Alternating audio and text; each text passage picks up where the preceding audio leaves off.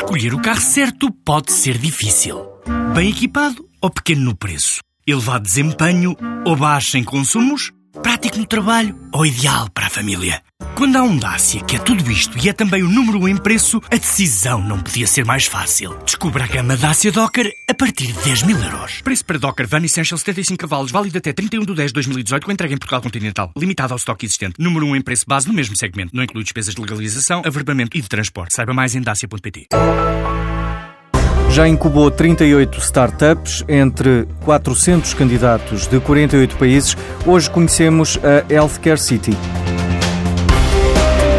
É uma espécie de cidade para as empresas inovadoras na área da saúde. A Healthcare City resultou de uma parceria entre a Faculdade de Ciências Médicas, a farmacêutica Janssen e a Luzia das Saúde e Medis. O objetivo é ir para além das startups e avançar para as grandes empresas, como refere Nuno Carvalho. A Healthcare City, na, nos próximos três anos, pretende direcionar a sua estratégia para uma oferta de inovação na saúde completa às grandes empresas, não passando apenas pelas startups, mas também por serviços de consultoria e formação de última geração para preparar as empresas para o que vem aí de novo na saúde. E o que distingue a Healthcare City de outras incubadoras é a ligação às empresas. Nós não temos só como objetivo uh, fazer os programas de aceleração a estas startups que selecionamos, mas também realmente integrá-las no mercado.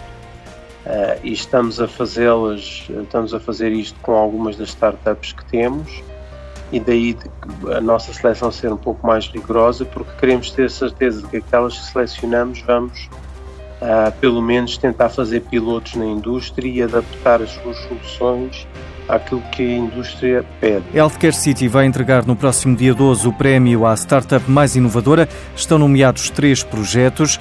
Esta incubadora funciona no Tagus Park, um centro tecnológico e de inovação em Oeiras. As razões para a escolha do local onde as empresas se instalam é o tema do comentário desta semana de Jaime Quezado, economista e gestor. Onde é que uma empresa se deve localizar nos dias de hoje?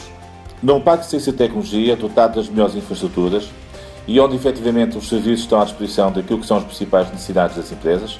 E temos entre nós exemplos disso, como é o caso do Tax Park, do Parque Ciência e Inovação de Aveiro, da incubadora Pedro Nunes de Coimbra e muitos outros espalhados ao, pouco, ao longo do território.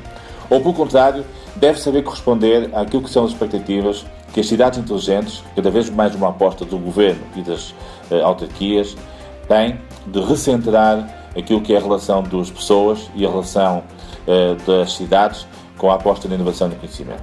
Não há, como em tudo na vida, soluções consensuais nem definitivas. Continuamos a ter empresas, sejam elas multinacionais de referência, como é o caso da Cisco e da Microsoft, entre outras, sejam elas startups de referência, como é o caso da FastFest e da OutSystem, que procuram continuar a ter o seu espaço de infraestrutura adequado para efetivamente conseguirem protagonizar uma agenda de partilha e de aposta no conhecimento e no valor.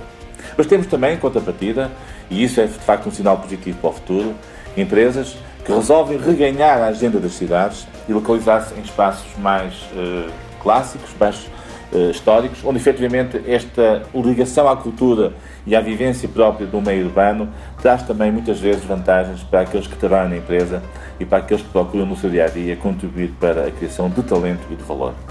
A localização das empresas é, de facto, uma agenda muito importante nos próximos anos, porque deste equilíbrio entre a localização nos parques de tecnologia e a localização nos centros da cidade, teremos cada vez mais no futuro ecossistemas partilhados, onde, de facto, a construção de valor é cada vez mais um ato de desafio e, sobretudo, um ato de reflexão estratégica para o futuro. E o Lunch in Lisbon, programa que a Startup Lisboa lançou para ajudar empreendedores, empresas e investidores estrangeiros a desenvolver os seus negócios em Lisboa, vai na quarta edição e decorre entre os dias 29 e 31 de outubro.